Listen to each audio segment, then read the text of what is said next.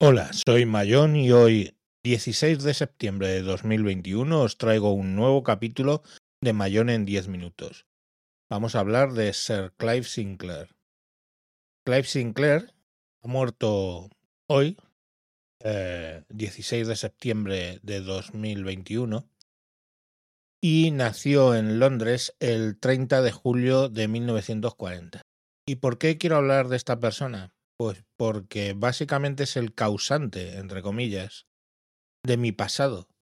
El hecho de que yo sea o haya sido durante muchos años informático y que esté en este mundo de la informática es gracias a él. Sin su existencia y sin su trabajo, probablemente yo no estaría en estos temas.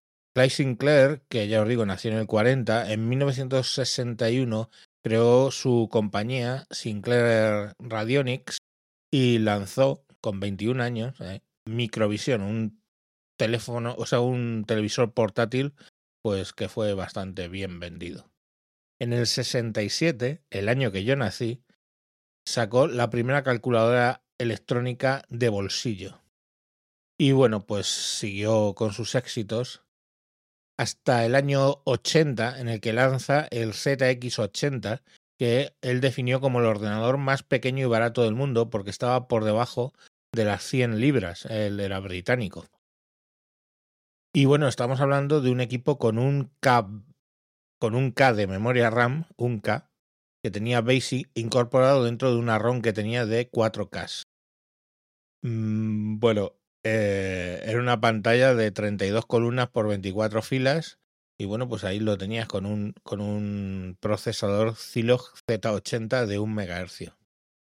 En el 81 lanza el ZX81, que era una versión mejorada, bueno, pero eh, que en realidad, si no recuerdo mal, la memoria era de 4K y 8K de ROM.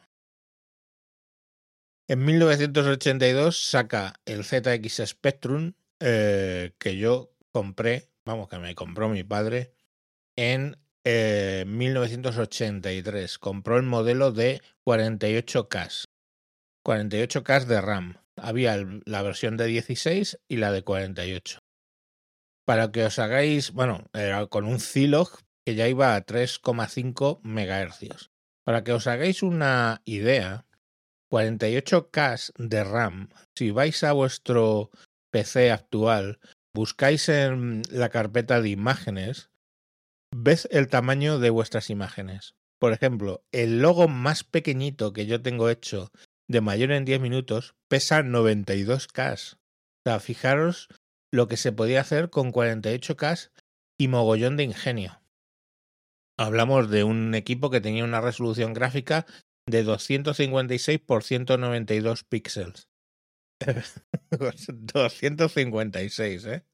Fijaros que los monitores que yo el que tengo ahora mismo delante es 1920 por 1080. O sea, 1080 eh, donde teníamos 192.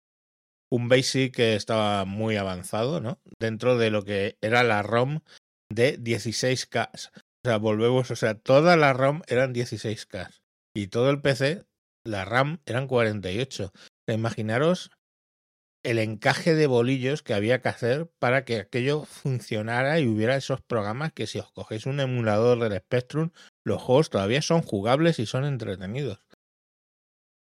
Aquella máquina yo la exploté a fondo, con ella aprendí Basic. Bueno, mejoré el conocimiento que tenía de Basic porque venía ya de aprender Basic en otras máquinas, pero sobre todo aprendí a programar en ensamblador eh, el ensamblador del Zilog Z80. Y aquello me abrió un campo brutal de, de, conocimientos donde, pues bueno, en aquella época se usaba mucho para jugar.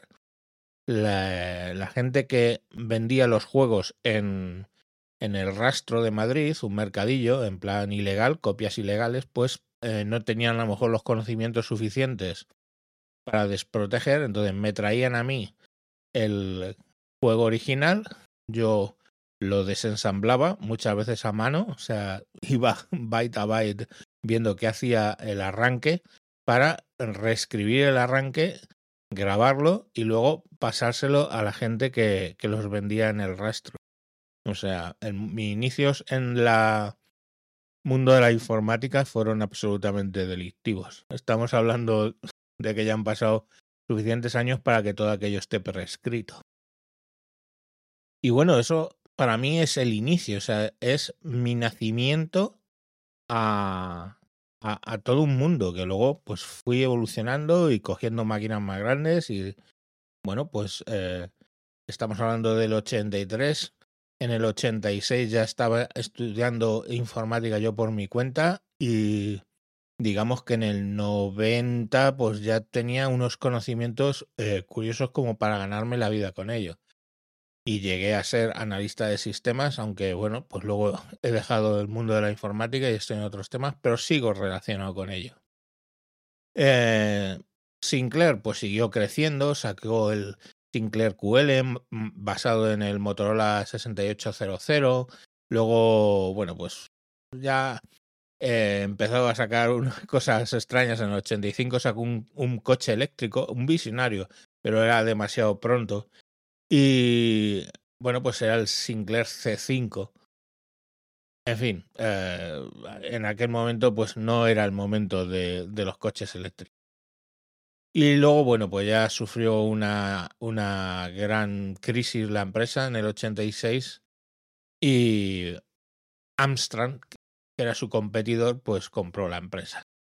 Y, pero bueno, él siguió haciendo sus, sus cosas y sus experimentos y tal, pero ya digamos que había ganado pues el, el punto en el que e, e, en el que ya pues no necesitaba seguir sacando cosas, ¿de acuerdo?